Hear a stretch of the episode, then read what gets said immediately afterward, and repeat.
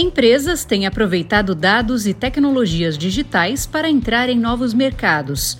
O número é crescente na última década, com exemplos da Google entrando no setor bancário, a Tesla ingressando no seguro de automóveis e até a Apple no mercado fitness. Cenário Relevante o podcast da CIS. Hoje em dia, plataformas digitais não precisam fazer tudo sozinhas. A digitalização proporcionou às empresas a oportunidade de se desenvolver muito mais e com ainda mais parceiros, criando ecossistemas digitais elaborados para ajudá-los a entrar e competir em novos mercados. Esse cenário originou duas questões. Como uma empresa pode determinar quais tipos de parceiros precisa? E qual tipo de relacionamento deve firmar com eles? Um estudo da Harvard Business Review, realizado entre 2020 e 2022 com 40 executivos sêniores em 20 empresas que enfrentaram essas questões, apontou que dois fatores-chave desempenham um papel importante na determinação do tipo de parceiro que uma plataforma digital pode precisar para ingressar em novo mercado ou buscar disruptir um existente.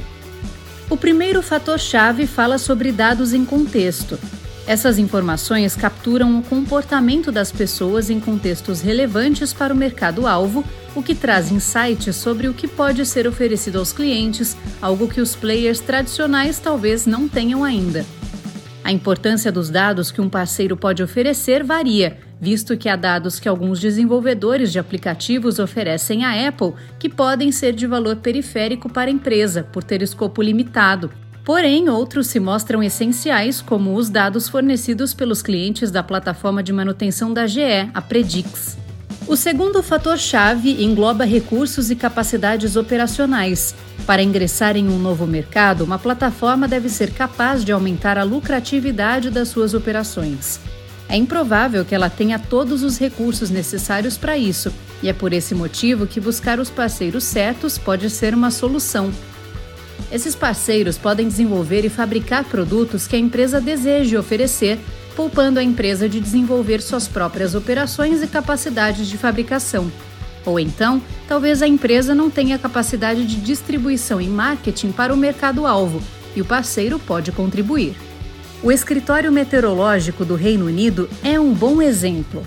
Embora seja capaz de fornecer às empresas de consultoria um grande volume de dados para que desenvolvam novos serviços, não está envolvido em como essas consultorias operam.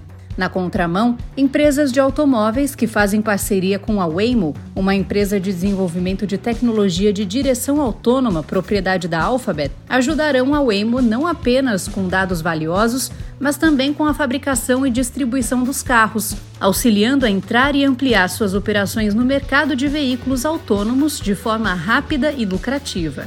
Apesar das relações com parceiros da cadeia de valor sempre terem sido importantes para muitas empresas, a gestão das parcerias tornou-se mais complexa pela revolução digital. Por isso, é relevante classificar os desafios para cada tipo de parceiro. Aos parceiros complementadores, que têm como principal desafio gerenciar a reputação ou imagem da marca da empresa. Aos parceiros fornecedores, que trazem consigo o desafio de conseguir uma integração tecnológica mais profunda com esses parceiros. Isso vai muito além de desenvolver APIs ou fazer a integração de cada um desses APIs, mas engloba também a integração de APIs com a arquitetura da tecnologia da empresa, o que é complexo e caro. Empresas de origem digital aparentam ter vantagem nessa área.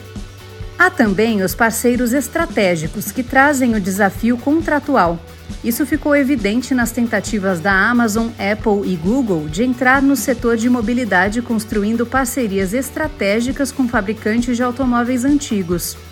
As cláusulas de propriedade de dados, privacidade e marca nos contratos de parceria mostraram-se difíceis de superar, e a maioria dessas parcerias não foi adiante.